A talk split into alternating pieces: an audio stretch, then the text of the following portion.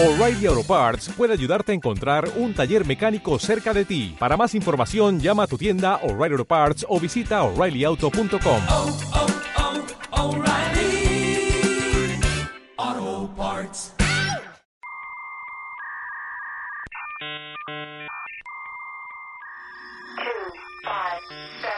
We are anonymous.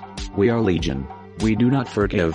We do not forget us. Se realizó un hackeo en la banca mexicana. robo informático que afectó al Banco de Chile por un monto de 10 millones de dólares. El Banco de México confirmó que el sistema de pagos electrónicos interbancarios fue hackeado. Este es el podcast de Creadores Digitales. Las noticias que importan de tecnología y seguridad de la información. Perfecto, gracias. Esperemos vernos pronto. Que así sea. Nos vemos. Hasta luego. Y pues bueno, eh, acá tenemos entonces eh, Hola, esto nuevo. que es Debian. ¿Cómo estás, Alina? Bienvenida de regreso. Claro que sí, y pues muchas gracias a Jonathan por estar con nosotros hablando de un tema tan importante, tan interesante y que sin duda yo ya me acabo de inscribir al, al grupo de Telegram para estar al pendiente y siempre, siempre aprendo mucho de esos grupos, ¿eh? de verdad, me gustan mucho. Deberíamos de hacerlo. No te hagas, haces spam también, no te hagas. Mm, bueno.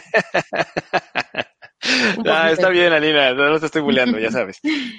Y pues démosle la bienvenida a Iram. Iram, ¿estás por ahí? Manifiéstate o Iram. Lobo, ¿estás ahí? ¿Cómo estás, Iram? Hola, bien, ¿y ustedes qué tal? Bien, también. Aquí, este, pues estudiando, básicamente, ¿va? Muchos, muchos temas de los que hemos estado hablando durante este mes. Bienvenido, Iram, ¿cómo has estado? ¿Todo bien? Bien, bien, bien, trabajando mucho, pero pues ya, listo para el podcast. Con Oye. ¿qué- ¿de qué nos vas a hablar el día de hoy?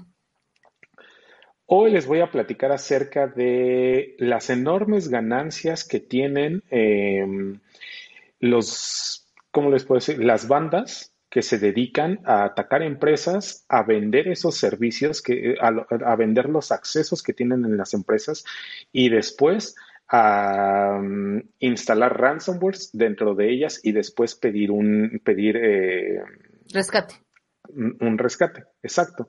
Entonces, es un ejemplo de cómo, cómo es que atacan a las compañías después de que las atacan, qué es lo que hacen con esos accesos y también una pequeña historia de una de las personas que ha estado desde hace 15 años en los foros underground y cómo esa persona contrata a otros profesionales de seguridad o, crimen, o cibercriminales para poder revender esos servicios y obtener más beneficios económicamente. Oye, el coincide bajo mucho mundo. Con una nota del país que, que recién vi que se llama Yo fui un bot, confesiones de un agente, ¿verdad? No sé si la alcanzaste a leer. Yo fui un bot. No, no lo he visto. Está muy buena, la verdad se los recomiendo, está en el país y, y bueno, yo fui un bot, a mí, me, a mí me han pagado por ser bot. Un bot ético, tal vez. Un bot ético. He sido un bot. Muy bien, Así muy que- bien. No, pues eso, eso lo puedes poner en el CV, en la currículum, ¿no? Ay, sí, estaría muy bueno. Oye, Bueno, pero tenemos un invitado interesante hoy que nos va a platicar cómo convertirse en eh, transhumanista o tenemos por ahí algo acerca de eso. ¿Cuál es el, cuál es eh, el tema, Lina?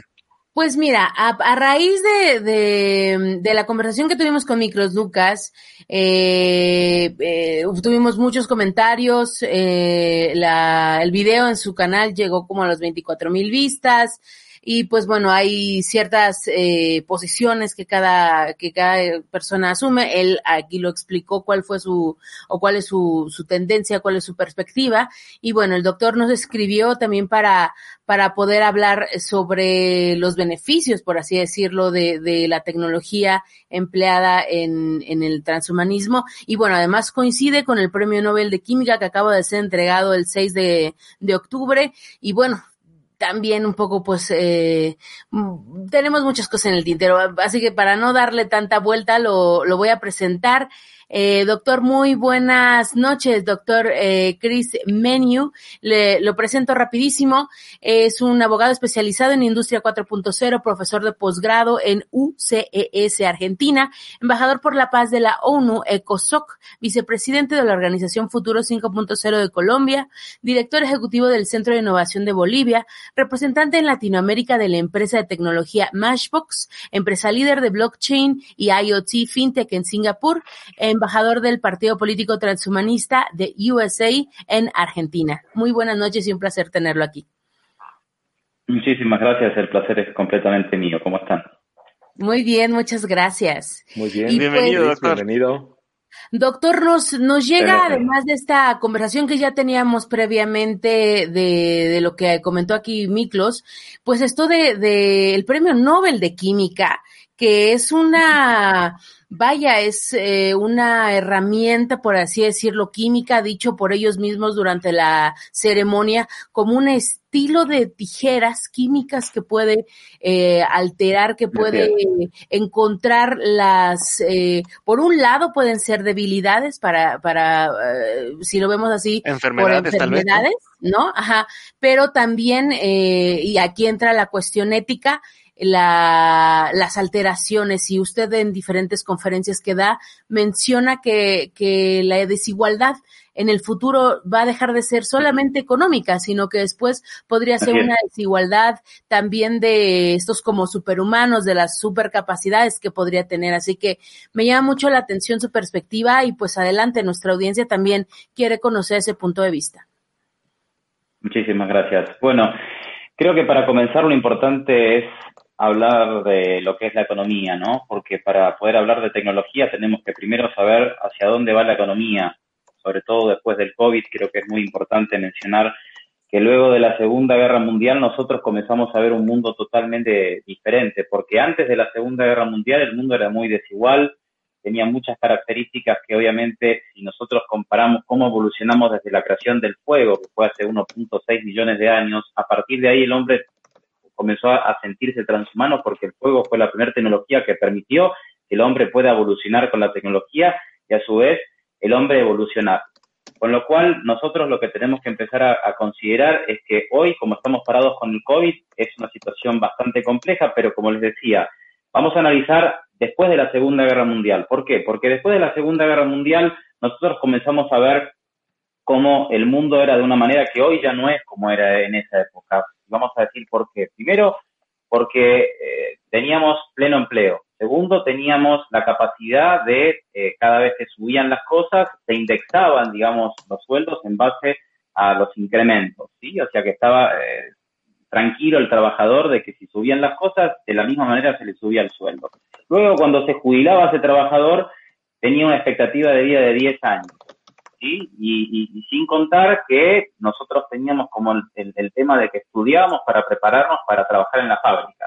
Eso sobre todo lo comenzamos a ver en el siglo XVIII cuando el hombre se preparó en la fábrica porque tenía que la, industria crecer y bueno, y a partir de ahí vinieron las revoluciones industriales con todo esto del siglo XVIII, siglo XIX, siglo XX, siglo XXI y nos paramos hoy con el siglo XXI. ¿Por qué? Porque en el siglo XXI nos estamos dando cuenta de cuestiones que ya no están en la misma forma que venían antes, después de la Segunda Guerra Mundial, donde empezó el concepto de las jubilaciones, donde, donde se priorizó mucho el tema de la familia, que había que tener muchos hijos.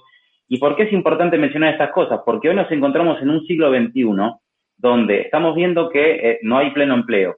Estamos viendo donde las personas que se jubilan viven 20 o 30 años. Estamos viendo que el concepto de familia se está de alguna manera bifurcando con lo digital, porque hay familias que se conectan únicamente con lo virtual, otras que viven a distancia y, no se ven nunca y se comunican a través de WhatsApp. O sea que eso también está generando un cambio exponencial en cuanto a la forma que ven la realidad.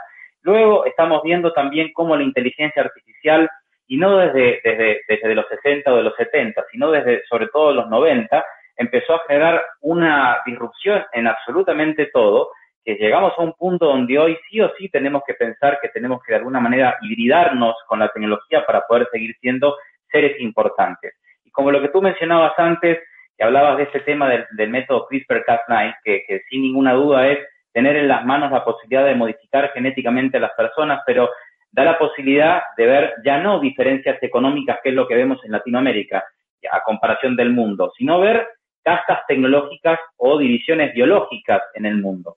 Y ese es el gran desafío que es importante contemplar, sin contar los otros desafíos que obviamente nos llevan a replantearnos absolutamente todo, ¿no? Donde también está la educación, donde justamente el método prusiano educativo es lo que muchos en este momento se están, están discutiendo porque están diciendo, bueno, si estamos viendo que el conocimiento se duplica cada vez con mayor velocidad y el ser humano no, se capacita para esa duplicidad de conocimiento, porque cuando hablábamos de que en, en 1970 el conocimiento se duplicaba cada 32 años, la gente podía tener su posgrado o tener una carrera para toda la vida trabajar en el mismo trabajo, no pasaba nada. Ahora estamos viendo que desde el año, desde el año pasado el conocimiento se duplica, o sea, estamos hablando del año pasado, ¿eh? era al año. Ya en el 2020 el conocimiento se duplica cada tres meses y se dice que en el 2030 el conocimiento se va a duplicar entre 12 y 13 horas.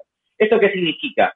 Que la inteligencia artificial, como para los que hablan mucho de la inteligencia artificial, saben muy bien que como toda tecnología es exponencial y nuestro pensamiento es lineal. Entonces, sí o sí tenemos que generar esta bifurcación entre lo tecnológico y lo humano y no, no, no, no eh, eh, digamos, endemonizar o, considerar, eh, claro, o satanizar algo que, que es necesario para nuestra subsistencia. En ese punto yo estoy muy de acuerdo con usted, doctor, porque es sin duda eh, el hecho de que las personas, los médicos, la gente de tecnología, que no se integre a, a estas tendencias, simplemente se va a quedar sin trabajo. Y también me, me llama mucho la atención que en sus conferencias usted menciona la serie de Years and Years de HBO, donde ya es como el, la perspectiva del mundo que se entregó a esa tendencia tecnológica y que las personalidades incluso se pueden llevar a la nube, ¿no? Bueno, ya es como el, el lado extremo de lo que podría pasar en ese sentido.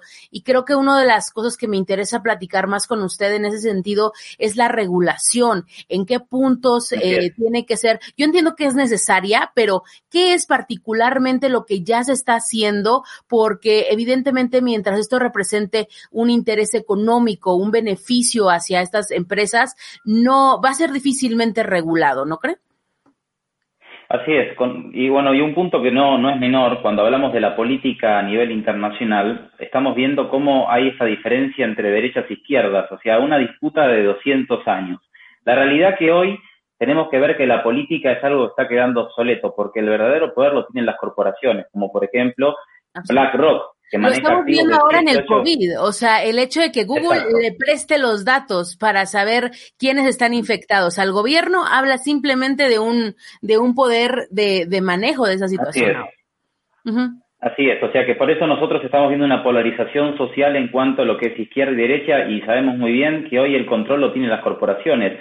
Si vemos, por ejemplo, el análisis de la revista Fortune, podemos ver que de, de las 100 entidades más ricas del mundo, no son más países que corporaciones. Hay 75 corporaciones y 25 países que obviamente son los que componen las entidades financieras más ricas del mundo. Y hay corporaciones como por ejemplo Google o Apple que tienen un PIB más alto que países enteros. Entonces esto ya nos lleva a un punto donde, bueno, como tú bien decías, es cuestión no de decir esto es algo malo, esto es algo que, tiene que ver con, con, con teorías conspirativas, porque la realidad que nosotros estamos viendo que, por ejemplo, en el caso de, del concepto que se dio en el 2016. No comenzó en el 2016 con relación a esto de, la cuarta revolución industrial. Las revoluciones industriales hubo cuatro, o sea, antes de esta hubo tres revoluciones industriales y la realidad que se, se comenzó a gestar esta revolución industrial, la cuarta, que, la denominó eh, el Foro Económico Mundial como una bifurcación entre lo digital, lo físico y lo biológico, comenzó en el 2007 no comenzó en el 2016. Comenzó en el 2007, ¿por qué? Porque Jeremy Rifkin, un economista norteamericano, se reunió con Angela Merkel y le dijo,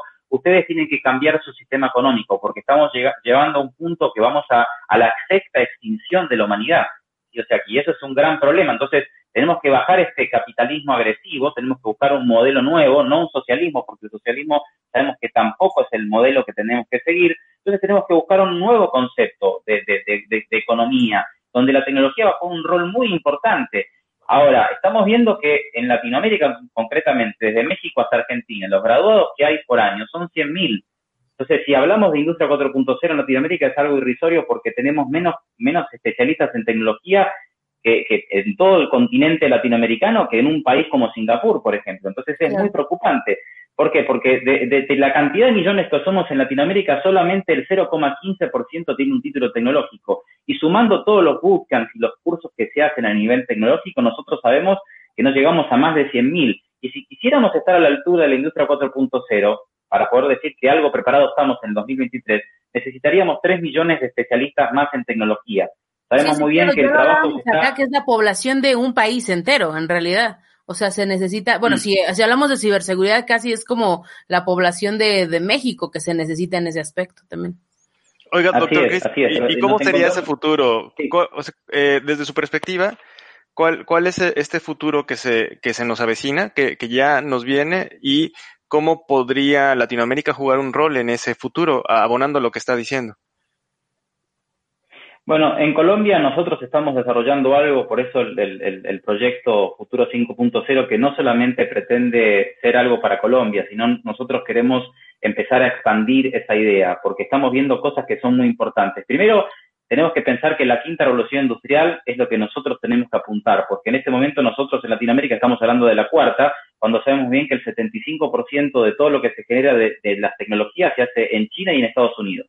Y después otro 25% se divide entre Japón, Alemania, Singapur y Corea del Sur. Pero nosotros como, como continente no somos productores de tecnología para poder decir que estamos preparados para la cuarta revolución industrial. Entonces vamos a ser unos adopters de la, cuarta revolución industrial, no unos makers de la cuarta revolución industrial. Por eso tenemos que empezar a hacer esta mixtura entre la cuarta y la quinta, donde la quinta va a jugar un rol muy importante el humano y va a ser un humano potenciado.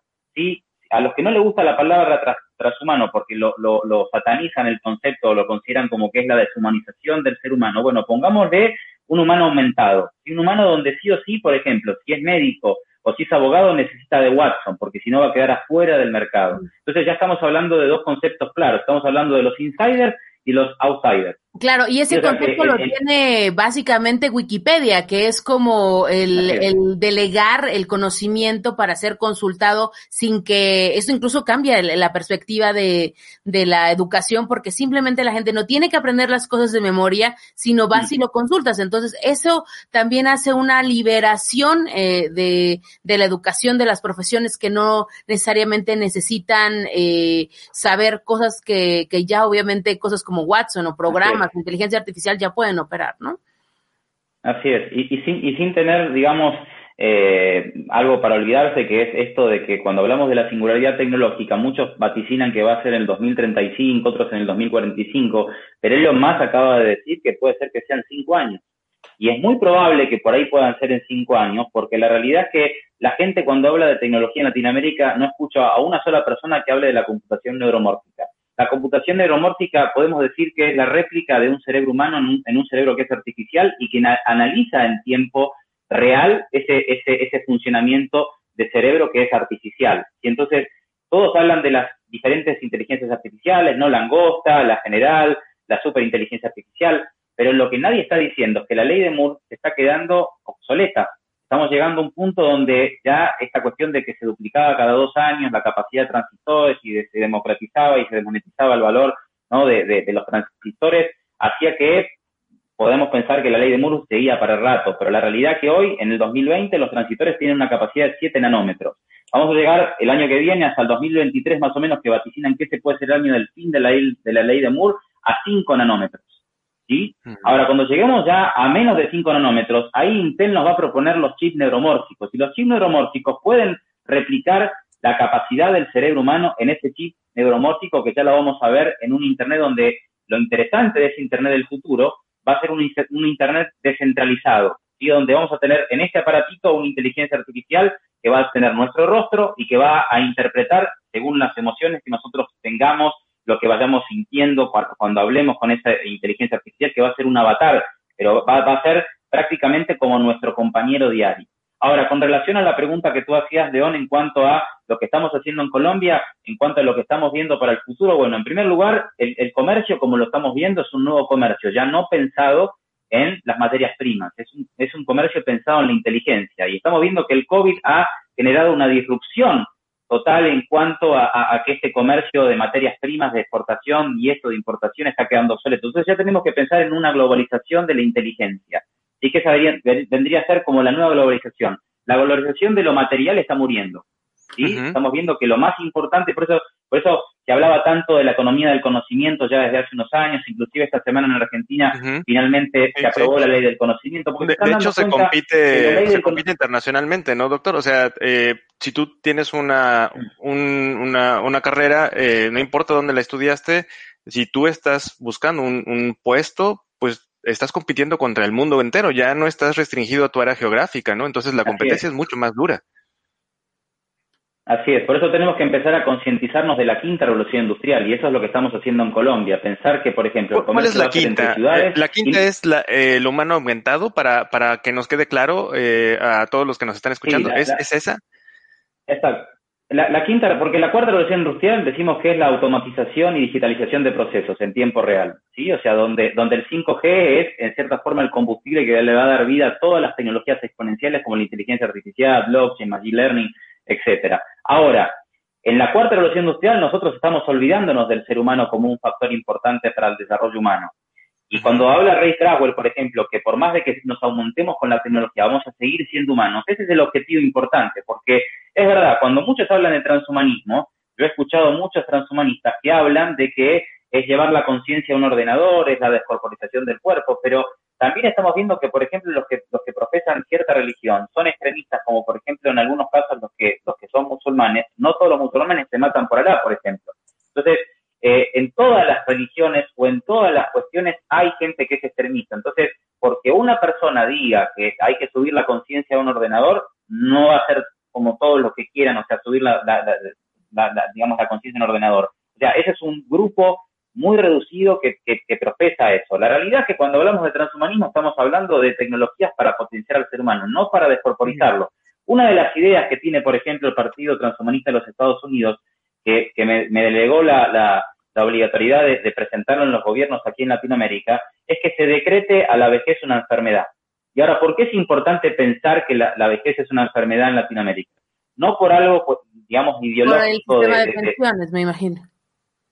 Exacto, sistema de pensiones. Hoy sabemos que un jubilado es mantenido por nueve personas. Ante un comercio cada vez más digital, ante una automatización de los procesos, ante, esta falta de empleo que estamos viendo, vamos a llegar al 2030 y un jubilado va a ser mantenido por tres personas. Latinoamérica y Europa van a ser de los continentes más afectados por la gente que tenga más de 65 años. Hoy en el 2020 estamos viendo que nacen más personas de 65 que de 5 años. Entonces, es un problema que está latente. Que también usted menciona de hacer que las personas eh, tengan una vida laboral muchísimo más eh, larga. Eh, sí, o sea, en, años ya digamos de esta, de la tercera o, lo que llaman ahora la cuarta edad, también me parece pues complejo, ¿no? Y, pues sí, obviamente eh, viene de una necesidad de, de, que no hay un sistema de pensiones, que, que no existen ahorita eh, cuestiones de, de, seguridad y de, de sí, pues de, básicamente eh, seguro social, todo este tipo de cosas que ya no existen. Sabíamos que la curva demográfica nos iba a alcanzar, pero no hicimos nada y nos alcanzó. Así es, así es. Por eso ahora tenemos que pensar en esta globalización de la inteligencia donde nos pacta primero lo, más importante. Primero es encontrar a estas ciudades que son complementarias y ya hacer un comercio interciudad primero y luego crear megalópolis inteligentes. Sí, olvidarnos del concepto es la gran tendencia de, de, estos años y sobre todo en inversiones de, ciudades y a nivel de presupuestos. Pero... está haciendo mucho en eso, ¿no? Está invirtiendo mucho en ciudades nuevas pero sí quisiera hacer énfasis antes de que continuáramos en los procesos de seguridad. Obviamente, eh, pues en todo esto que tiene que ver con el transhumanismo y sobre todo, pues el confiar data de salud, incluso en nuestros dispositivos, en, en la nube, en otros, eh, pues sí, en otras plataformas, estamos viendo que eso, además de, de poder ser usado con objetivos de mercadotecnia, pues también podría ser eh, utilizado para discriminar, para poder eh, hacer un, un bias en los, en un, sesgo vaya en los algoritmos también, pues de contratación, de muchas otras cosas. Sí, o sea, por eso es importante, como plantea Rafael Yuste, los, los neuroderechos, ¿no? Estos derechos del cerebro que van a ser importantes de alguna manera legislar no como un proyecto de ley, sino que a nivel Latinoamérica se incorpore todo esto, a nivel Latinoamérica se incorpore embajadores tecnológicos que puedan compartir tertulias con, con, con dueños de corporaciones tecnológicas para regular todo esto, porque el problema no es decir esto es malo o esto es bueno. El problema es no regularlo. El problema es decir, tenemos poca cantidad de profesionales en tecnología, una vasta cantidad de profesionales que no saben nada de tecnología y sobre todo un montón de personas que en base a su religión están satanizando un concepto que es necesario para que sigan subsistiendo, porque supongamos que decimos que esto es esto satánico, que el transhumanismo es para la gente diabólica y para el demonio y toda la marca de la bestia. Bueno, nadie lo ha dicho aquí en este programa al menos, nada más quiero aclarar. No, no, no, no, no, pero bueno, he escuchado que hablan hablan de eso como que, que, que, en definitiva a mí me a mí me enerva que digan eso porque, por ejemplo, hoy si alguien quiere leer la mente, no es necesario un chip, hay un montón de videos donde hablan de la marca La Bestia y del dispositivo. La realidad es que ya hoy en China, lo pueden averiguar para los que quieran investigar, hay policía del pensamiento. Sí, donde, donde se pueden meter, donde se pueden donde se pueden meter en la cabeza de los ciudadanos y a meterle conceptos, no tienes que votar por a lo que voy es, ¿cuáles deberían de ser los principios éticos con lo que es, eh, bajo los cuales están regulando esto en Colombia? Cuáles son al menos la, los inicios de eso y obviamente pues no sé si eso o las propuestas, ¿no? Claro, este, si eso también vaya como de acuerdo con los intereses de los, las grandes corporaciones tecnológicas. Sí, la, propuesta concretamente es la creación de una organización del futuro latinoamericana donde nos, nos pongamos a trabajar como continente, olvidándonos las diferencias, olvidándonos las nacionalidades, empezando a pensar como conjunto latinoamericano empezar a pensar en la unión en ciudades que son complementarias, empezar a pensar en una industria que va a estar pensada en el espacio, porque ya desde el 2024 nosotros vamos a ver que la NASA va a tener una base espacial donde la industria pesada va a pasar al espacio, o sea que prácticamente esto es necesario porque estamos contaminando y es más, la tecnología con todo lo que consume en, energía, hoy las bases de datos de, Google están en la Antártida y, consumen muchísima energía, entonces la realidad... Exacto. La, realidad es que vamos a necesitar una descentralización de, del Internet, o sea, este Internet que hoy podríamos decir que no es un Internet de la confianza. Y ahí es donde entra el blockchain, ahí es donde entran todas estas propuestas que justamente van a potenciar a la humanidad, o sea, aumentan la humanidad. Pero a un cierto segmento de la humanidad, o sea, vuelvo a lo mismo, o sea, que también lo va a volver a, a, polarizar en, un, en, un, en una manera muy, muy difícil, ¿no? Sí, por eso es importante destacar una cosa. Si nosotros no nos preparamos para una guerra interna, porque la realidad es una guerra interna lo que se viene, porque los gobiernos no van a responder a todas estas cuestiones que van a venir, como por ejemplo que Elon Musk diga que antes del 2035 vamos a tener un millón de personas con el implante que les va a dar la capacidad de Wikipedia en su cerebro, que vamos a tener en Japón una sociedad cyborg, por eso es el proyecto Sociedad 5.0 Japón. Japón se está quedando sin población porque no hay natalidad, porque es una cultura cerrada a la inmigración. No hay inmigración. exacto, no hay inmigración. Ahora, ¿cuál es la solución del gobierno japonés? El gobierno japonés dice, bueno, toda persona que va teniendo algún desperfecto en su organismo le vamos a ir reemplazando partes biológicas por artificiales. Entonces, ya hoy lo estamos viendo en las empresas en Japón, que muchos andan con los exoesqueletos para aguantar horas de trabajo que un humano normal no podría cubrir tantas horas de trabajo y no se cansan. Lo próximo va a ser, si dejo de ver, bueno, me cambio los ojos, me pongo ojos biónicos. Eh, me deja de funcionar el riñón, bueno, me pongo un riñón biónico. Empiezo a trabajar con el método CRISPR-Cas9, o sea, para que si, para que si tenga justamente chicos, no le sean un gasto al Estado, porque van a ser chicos con un ADN perfecto que no van a tener ningún tipo de gasto para el Estado. ¿sí? O sea, van a ser jóvenes por mucho más tiempo, van a ser muy inteligentes, van a tener la, capacidad de una belleza que es imposible en términos humanos conseguir porque la van a poder diseñar. Y también entran los úteros artificiales, donde nosotros seguimos hablando en Latinoamérica del aborto, cuando la realidad que hoy en Alemania ya están hablando de los úteros artificiales, donde no está la necesidad ni siquiera de un padre y de una madre, simplemente un pedacito de nuestra piel y con eso ya estamos creando un ser humano. Pero usted nos está dando un poco la razón en que esos avances, más allá de, de ser simplemente médicos o de poder solucionar algo que falló, eh, esto va a convertir al, al, ser humano en una bestia de carga, si es que, bueno, no ha sido ya sustituido por una cuestión robótica, pero estamos hablando de intereses de gobiernos, de empresas, entonces la regulación, ¿de quién tendría que venir? ¿De una empresa o del gobierno?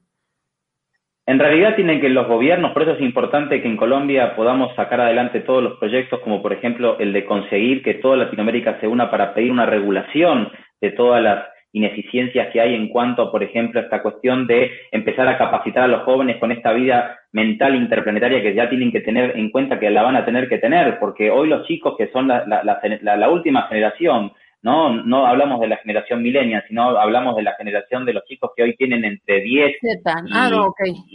Ya le dicen Exacto, no, no, no, lo, lo, eh, exacto, los más chicos, o sea, más chicos, los, los chicos que tienen entre, entre 2 años y 9 años, o sea, esos chicos, cuando tengan 25, 30 años, van a encontrarse con un, con un mundo que va a ser muy diferente, donde vamos a tener eh, una ciudad en Marte, vamos a tener una ciudad en la Luna, probablemente también en Júpiter, en Venus, o sea, va a ser una vida interplanetaria. Entonces, la quinta revolución industrial, ¿por qué es importante trabajarla? Porque si nosotros logramos fusionar a las industrias latinoamericanas a que empiecen a trabajar con esta nueva idea de la globalización de inteligencia, donde empiecen a olvidarse de las nacionalidades porque empiecen a pensar como un conjunto, podemos tener todavía la esperanza de estar un poquito preparados cuando lleguemos a un mundo completamente diferente en el 2030, donde nos vamos a encontrar con un montón de cosas, entre ellas probablemente también con la singularidad tecnológica, si no es que llega antes. Pero hay algún pliego específico, me podría decir tal vez como cinco puntos eh, que incluye esta regula esta esta petición de regulación que están trabajando en Colombia.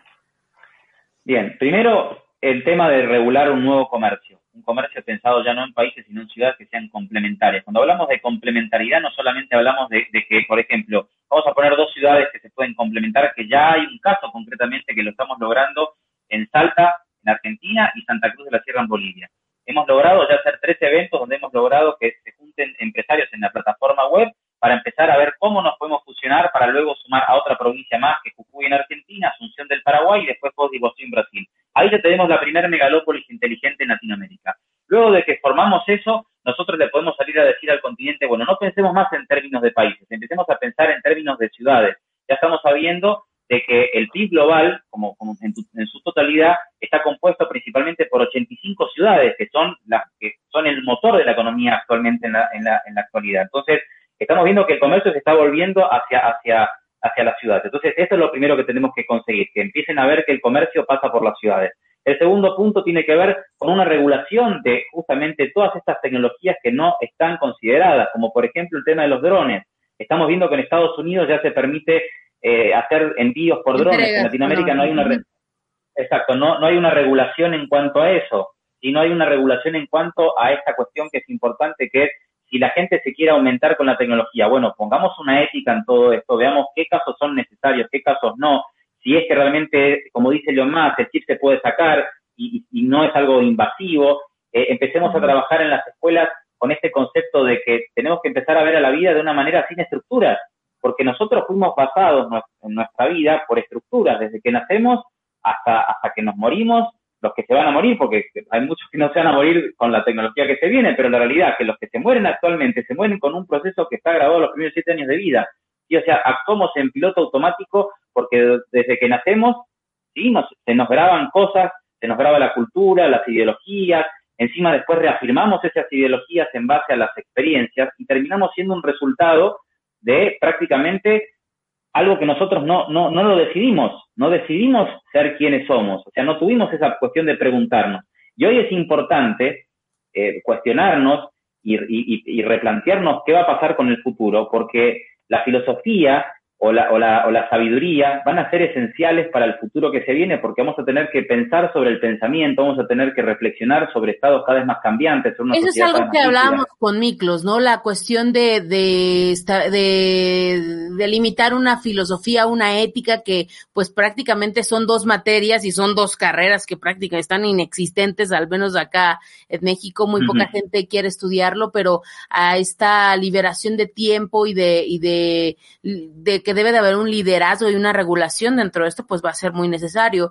Y me llama mucho la atención que usted hable de, de muerte en un momento tan doloroso, pues que se está viviendo también en Latinoamérica con este gran número de muertes, ¿no? Eh, ojalá que hubiera algo de estas soluciones en estos momentos que pudieran eh, solucionar lo que está pasando sin entrar en temas de, de eh, planes malévolos ni nada, ¿no? Sino que eh, eh, en ese en ese sentido, pues ojalá que se, se pudiera hacer eso realmente ahora. Sí, sí, son, son, o sea, por ejemplo, sabemos muy bien que la biotecnología va a permitir mejorar la salud de las personas, lo mismo la nanotecnología. Son dos tecnologías que van a, de alguna forma, a democratizar todo lo que es el sistema de salud, ¿no? En algún punto, porque lastimosamente al principio, como empezó con el tema de los celulares, en 1985 cuando se lanzaron los primeros celulares, solamente los más millonarios tenían la posibilidad de, tener celulares. Luego vimos cómo hoy alguien que está en, en cualquier provincia pequeña de cualquier rincón en Latinoamérica tiene un smartphone, o sea, sea viejo nuevo, pero tiene un smartphone. Con lo cual, nosotros estamos viendo, por ejemplo, esta, esta cuestión que menciona Ray Craswell, ¿no? De la ley de, de procesos acelerados, él tanto menciona que todo lo que se digitaliza, en algún punto, eh, se va a terminar desmonetizando y, termina volviéndose exponencial. Entonces comenzamos a ver todo cómo lo que se digitaliza se termina potencialmente desmonetizando. Así es, así es. Lo, podemos ver. Lo podemos ver, por ejemplo, con el celular, la cantidad de cosas que nosotros tenemos en el celular. Tenemos la posibilidad de bajarnos libros, tenemos una radio, tenemos una cámara, o sea, prácticamente en este celular tenemos un montón de cosas que antes hubiesen sido carísimas conseguirlas. Porque se horizontaliza, que esta palabra es eh, favorita entre toda la gente de la tecnología. También, ¿no? Así es, así es. O sea, todo se está, todo a medida que se va digitalizando se va desmonetizando. Por eso ya cuando hablamos de cómo va a ser el mundo para estos chicos de 7, 9 o, o, o 12 años, va a ser un mundo donde no va a ser importante comprarse una casa, casarse o, o, estar como ahora los jóvenes, no los millennials que quieren viajar, porque van a estar inclusive teniendo la, teniendo la necesidad ni siquiera de viajar porque van a ponerse las gafas y van a vivir en mundos virtuales y van a ver cómo aumentan más su cuerpo, porque esta realidad que nosotros estamos viendo, que como nosotros hoy vemos la realidad, en, en, en 10 o 15 años esos chicos van a vernos a nosotros como raros. Muchas de las cosas que hoy queremos nosotros decir, será, no será, preguntémosle a un chico de 7, 8 años qué opina. Nos va a dejar con la boca abierta. Claro. León, ¿me escuchas? Ah, León. León, León. Creo que se, se trabó León. Sí, lo perdimos. A ver, León, ¿te tengo? No. Ok.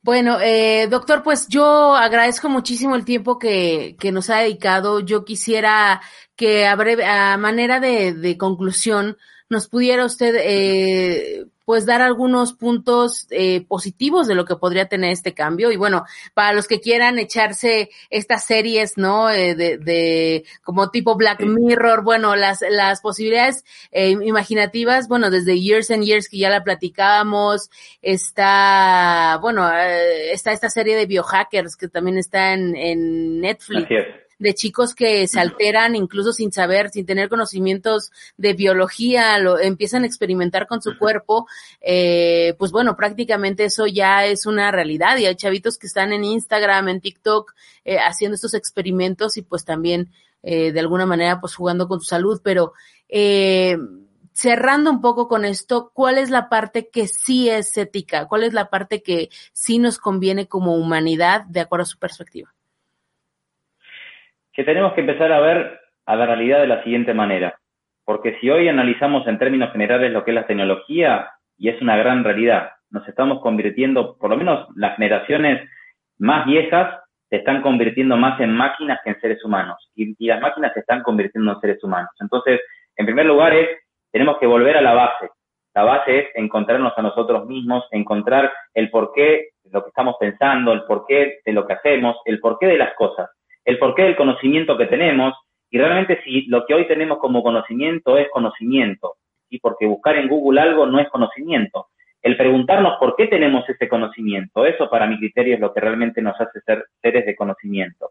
Y luego, empezar a ver que la tecnología es realmente un accesorio que nos puede potenciar como seres humanos, a tal punto que nos va a permitir llegar a ver una realidad cada vez mejor para el ser humano, donde veamos que el mundo sea más equitativo e igualitario. En la medida que nosotros no nos planteemos esta cuestión de mejorar como seres humanos a través de todas las cosas que los seres humanos tienen, como por ejemplo la meditación, la música binaural, el pensamiento reflexionado, y o sea, la posibilidad de desprogramarse creencias, que sabemos muy bien que se puede hacer, que, que, lo podemos hacer a través de las afirmaciones o a través de escribir, o sea, lo podemos hacer, o sea, somos máquinas perfectas, que cuando nos damos cuenta que podemos ser esas máquinas perfectas, es verdad que por ahí no necesitaríamos la tecnología como un accesorio, pero estamos en un tiempo donde necesitamos sí o sí empezar a trabajar de una manera muy rápida con todo lo que se viene, porque si nosotros no nos potenciamos como seres humanos, en verdad sí soy partidario que puede pasar que vayamos a una deshumanización del ser humano, porque el ser humano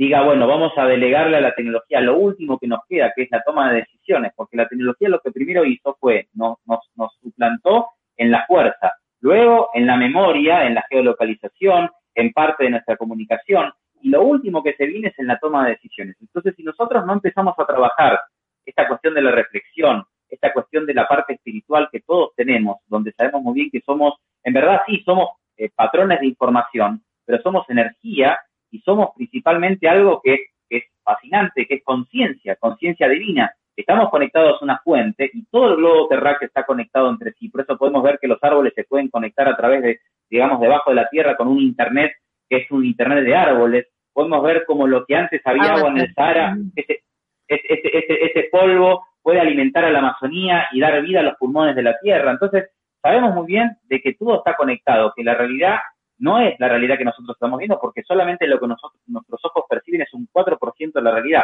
Después el resto es toda una programación de la mente. Cuando tienes miopía es peor, o sea, dígamelo a mí que yo no pone nada ya.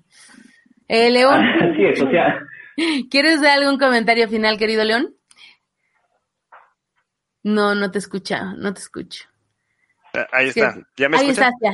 Sí, sí, ya. Sí, una disculpa, tuve problemas aquí con mi, con mi conexión, porque la última milla, ya saben, esperemos esa 5G o ese internet satelital de órbita baja, que ya lo necesito, lo necesito con desesperación. Ahí en Veracruz, claro, claro que sí. Para que la inteligencia artificial sí sea el, el futuro acá, porque sí, sí me hace falta, eh, estoy sufriendo mucho con eso.